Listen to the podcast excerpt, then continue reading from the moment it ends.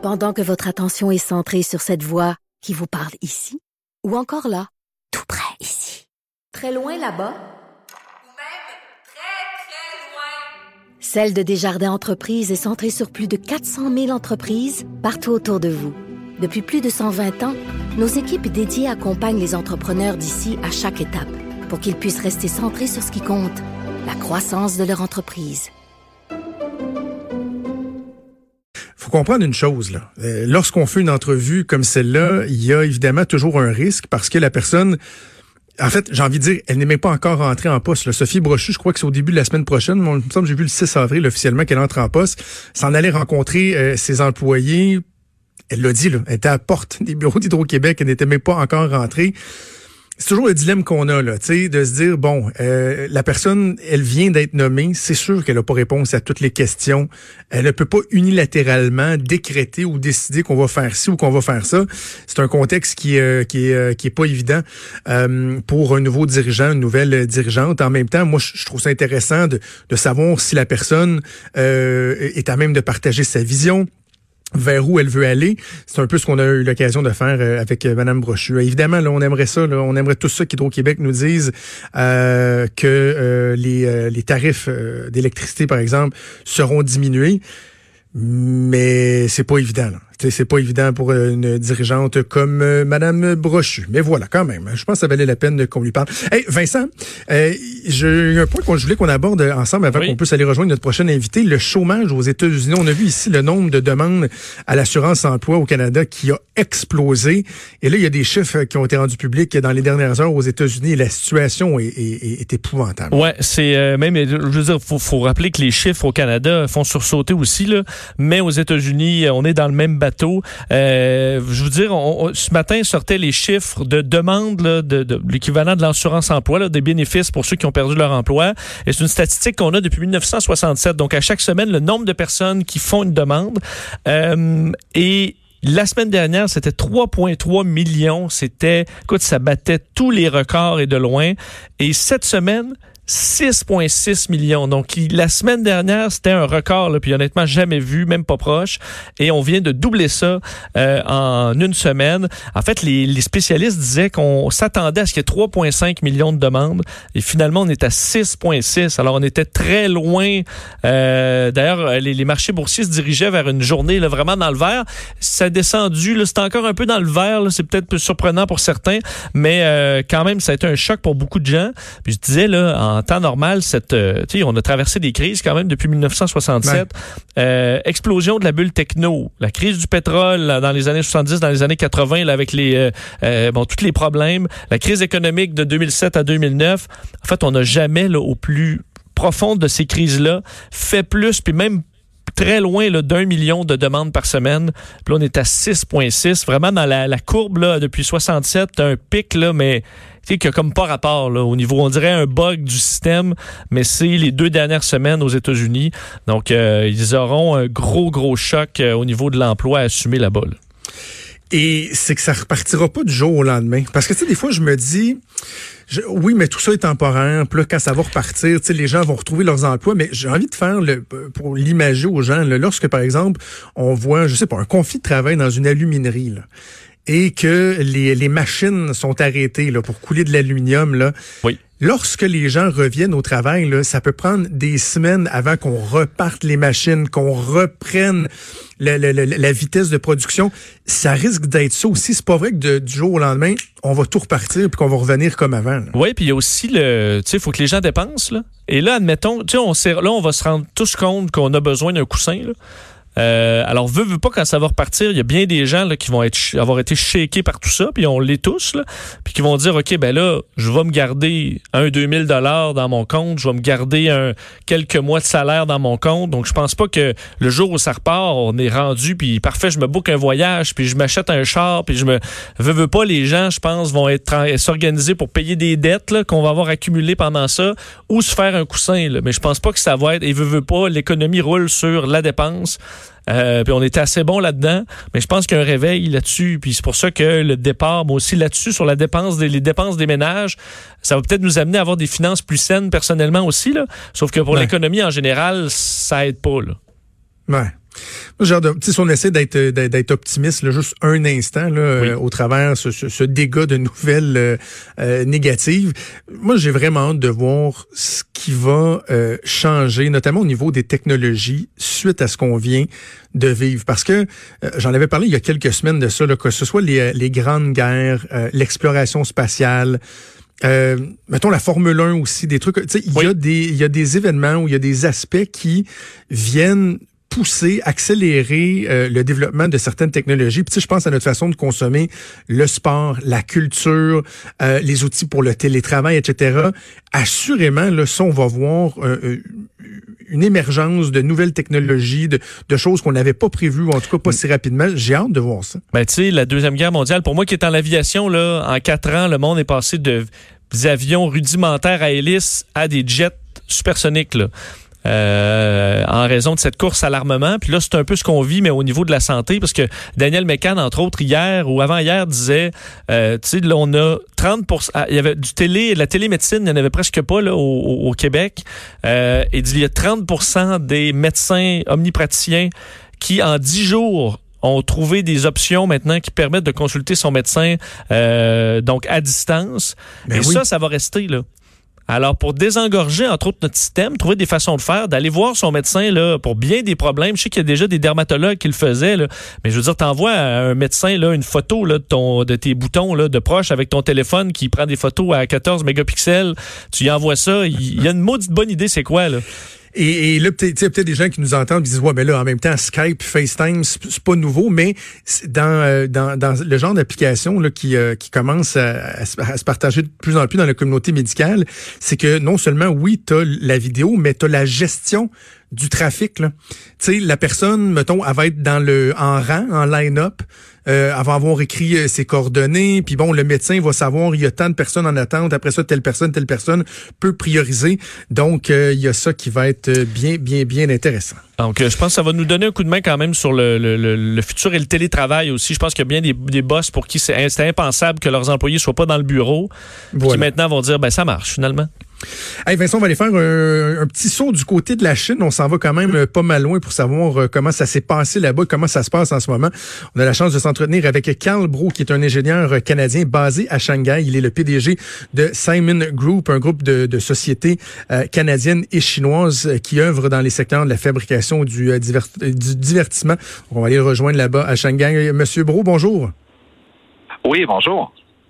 Dites-moi, on a l'impression ici euh, on est quelques semaines en retard sur euh, la Chine.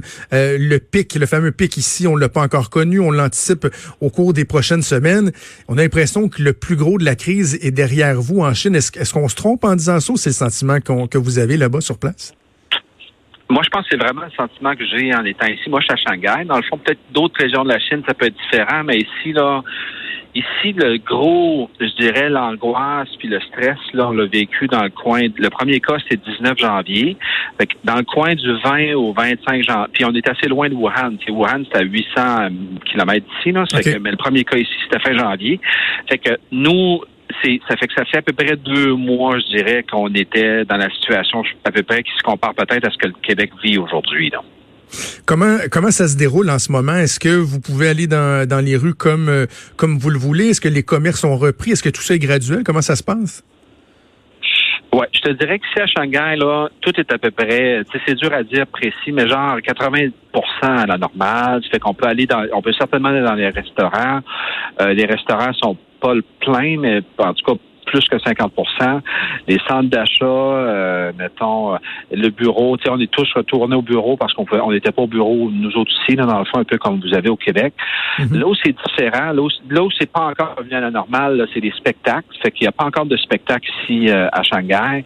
Le transport international, mettons, si on veut voler à l'extérieur, mais ça, c'est la même chose au Québec. mais tu sais, il y a encore cette partie-là, dans le fond, qui est, d'après moi, ça va peut-être encore prendre un mot ou deux, là. Mais mettons, dans le petit train-train quotidien de se lever le matin, de prendre son café, d'aller au bureau, de prendre une marche dans le parc, tout ça, là, je dirais que c'est essentiellement revenu à la normale.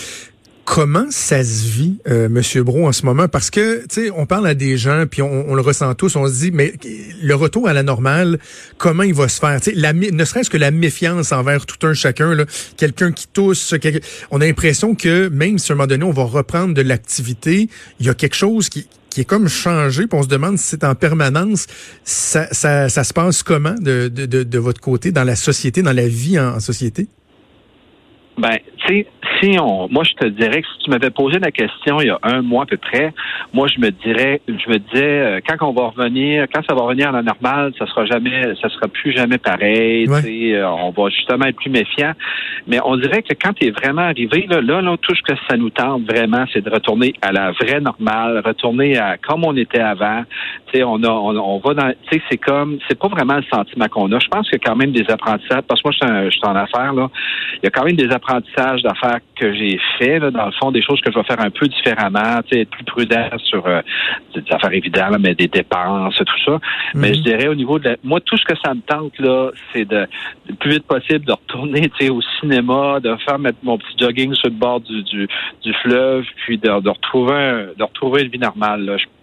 j'ai pas le sentiment, sincèrement, que moi, je, que, que c'est bien différent de où j'étais, mettons, il y a un an. C'est ça la vie que je veux avoir. Mais est-ce a la crainte d'une deuxième vague? Parce que je disais, dans le cas d'Hong Kong, certains se disent, oups, est-ce qu'on n'est pas en train d'assister au début d'une deuxième vague a pas un certain relanchement? Est-ce qu'il y a cette crainte-là? Oui, vraiment. Nous, ici, maintenant, si tu lis les journaux ou si tu écoutes les médias ici à Shanghai, c'est de ça qui parle c'est de dire, là, il y a une crainte, il y a une grosse crainte, mais ça fait déjà deux, trois semaines, dans le fond, que c'est comme la, la une de l'actualité. Là. Fait que il y a beaucoup, il y a des grosses mesures qui ont été mises en place à l'aéroport à Shanghai, par exemple. Moi, je suis à Shanghai. Ça fait que, tu mettons, si tu arrives de l'étranger, surtout sur des pays ciblés, mais là, t'es mis, ben, déjà, ils mesurent ta température, il y a certains tests, j'ai pas tout le détail, mais ils sont comme mis dans une petite zone. Évidemment, si tu as ta température ou a d'autres gens qui étaient malades dans ton entourage autour de l'avion, ben là, t'es mis un genre de quarantaine. Donc, c'est très, très strict. Mais, mais puis, mais des nouveaux cas comme tels ici à Shanghai, là, qui, sont les, dans les, dans les, dans la dernière semaine ou deux, c'est tous des gens qui sont arrivés à l'aéroport puis ont tous été immédiatement mis en quarantaine. Donc, euh, je pense que le risque de genre de rebound là, il est pas très grand la clé de la réussite, si on veut, je le dis entre guillemets, de, la Chine, d'avoir réussi à, passer au travers euh, du, euh, du, pic du sommet euh, relativement rapidement, j'imagine qu'il y a la discipline des gens qui a été pour beaucoup. Quand vous comparez, parce que j'imagine vous suivez ce qui se passe chez nous au Québec, quand vous comparez ce qu'on a mis en place, le, le, respect de ce qui est mis en place au Québec versus ce qui s'est fait en Chine, quelle, quelle différence vous y voyez?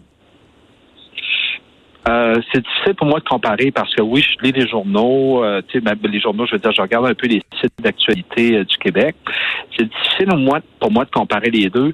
C'est sûr, c'est sûr qu'ici ça a changé vite parce que quand ça a rentré au début, en fait, on était plus dans le noir. On, on savait pas ce qui nous frappait. Là. Il y avait cette affaire bizarre là qui avait sorti à Wuhan, puis là le monde mourait dans les hôpitaux. Fait que là tout arrête ici. Fait que c'était, c'était, différent. Là. Fait que on avait on, voulait, ça nous tendait vraiment, vraiment pas de sortir. Mais remarque, c'est peut-être un peu proche de ce que vous avez au Québec actuellement. Mais je dois dire, parce qu'on a quand même un bureau aussi à Montréal, le feeling que j'ai, c'est qu'il n'y a pas grande différence. Moi, je pense que les gens au Québec sont aussi, prennent ça aussi au sérieux, ils, ont, ils sont aussi craintifs, dans le fond, aussi jusqu'à un certain point euh, un peu euh, un peu angoissés là, que ce que nous, on a pu, vivre à, fin janvier. Puis, euh, puis tu sais, je veux dire, c'est chacun pour soi. Là, tu sais, je pense que les gens comprennent qu'il faut protéger leur famille, euh, puis que tu sais, de respecter, dans le fond, le plus possible les consignes de, qui sont données par le gouvernement pour la pour la distanciation sociale. je pense que c'est c'est à peu près pareil. On a l'impression, M. Bro, ici comme euh, comme ailleurs, particulièrement de l'autre côté de la frontière aux États-Unis, qu'il y, a un doigt accusateur qui pointe la Chine par rapport ben, au, euh, au départ de cette de cette pandémie-là. Bon, certains vont parler des, euh, des risques au niveau sanitaire, le manque d'hygiène, l'opacité du gouvernement. Est-ce que ça, les, les gens avec qui vous faites affaire, est-ce qu'ils le, le ressentent que la Chine est pointée du doigt? Puis comment vous, vous voyez ça? C'est difficile pour moi de rentrer. Mettons, c'est une, moi, je le vois aussi dans les médias, dans le fond, cette question-là de, de, de doigt accusateur.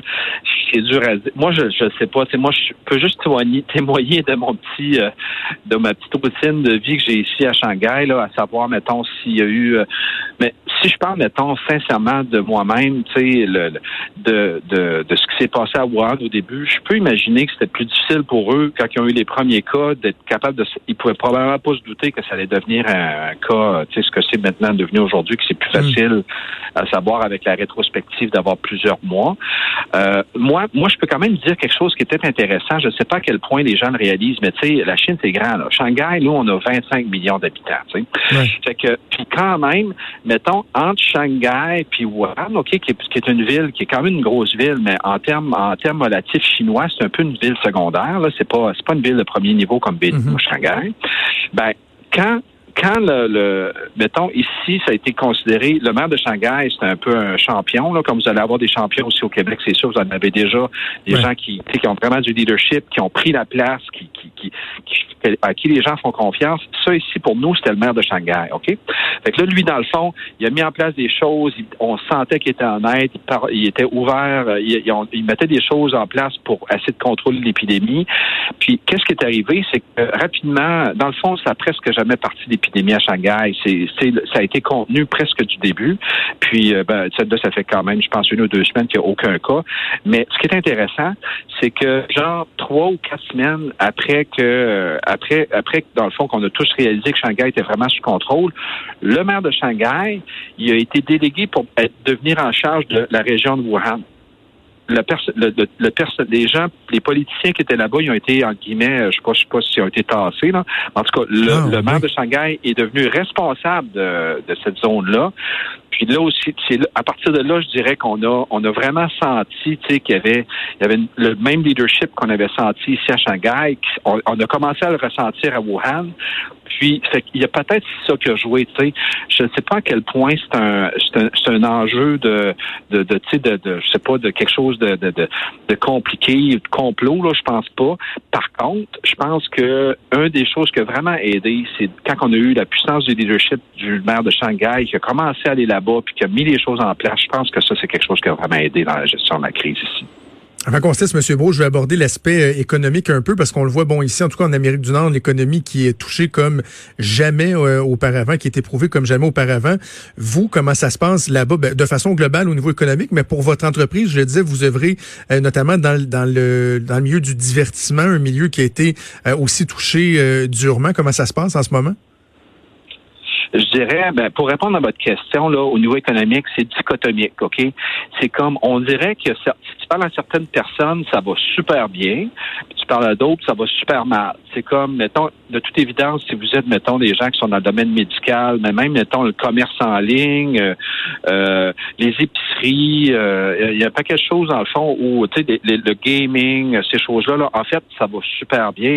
Ils font des affaires en or. Puis, tu as comme l'autre côté qui, effectivement, inclut malheureusement pour nous, puis en fait pour plusieurs entreprises euh, québécoises, là, le divertissement, effectivement, surtout le divertissement live, euh, les cinémas, mettons, les restaurants, euh, le tourisme en général, ben, eux sont, c'est, c'est frappé vraiment très solidement. Il y a des secteurs qui n'ont jamais vu ça parce que, dans le fond, ils se retrouvent dans une situation qui n'ont aucun revenu. C'est pas une baisse de revenus de 20% ou 50 là. C'est que tu passes genre d'un certain revenu à zéro revenu. Fait que c'est des secteurs qui incluent effectivement le divertissement qui sont très touchés. Mettons, si on parle plus spécifiquement de notre entreprise, effectivement, nous, on est promoteurs, on est très impliqués en divertissement en Chine. Ce qui est tombé un petit peu bien, là, on venait juste d'être promoteur de Blue Man Group à, à Shanghai. Imaginez, ça finit juste le 6 janvier, ça fait que extraordinaire. On, on n'a pas été touché du tout. Puis, je sais pas si vous savez, mais nous, fin janvier, début février, en fait, c'est le nouvel an chinois. Ça fait qu'en fait, Oui. c'est une période qui est pas très bonne, là. On n'avait pas de projet, nous, de prévu dans le, dans la période fin janvier jusqu'à peu près mi-février. On avait des projets qui ont commencé fin mars, qui ont été retardés. Que, mais ça a comme un petit peu bien tombé, là. C'est sûr que nous, on va quand même avoir un impact du côté divertissement, là. Ce qu'on pensait qui commencerait fin janvier, avril, ça risque, on, estime que ça va être retardé d'à peu près deux à trois mois. Euh, le feeling qu'on a ici, c'est que le divertissement, ça va repartir quand les gens, quand les jeunes vont retourner à l'école. C'est que là, c'est que là, tant que les enfants sont à la maison avec les parents, on dirait que ça crée une dynamique de dire ça vient comme tout l'équilibre familial, puis la, la notion de se divertir est changée. Là. Mais on a, on a vraiment hâte que les enfants retournent à l'école parce qu'on pense que quand les parents vont envoyer leurs enfants à l'école, ben là, les, les enfants déjà sont ensemble à l'école dans la classe. Ça, que ça dit, ben écoute, ça ne doit pas être si pire. Puis on a l'impression que c'est un des, ça va être un- ça va prendre un genre de trigger comme ça là, pour relancer le divertissement, mais, euh, mais effectivement, c'est, un, c'est un domaine d'activité qui est très, très, qui est, qui est les plus touché là, actuellement avec la crise, même en Chine. Bon, on va vous souhaiter que tout se passe pour le mieux. Ça a été vraiment intéressant d'avoir euh, votre son de cloche euh, en direct de la Chine. Carl Bro, merci beaucoup. Nous avons parlé au plaisir. Ça fait plaisir. Bon courage. Merci. Au revoir. Vous écoutez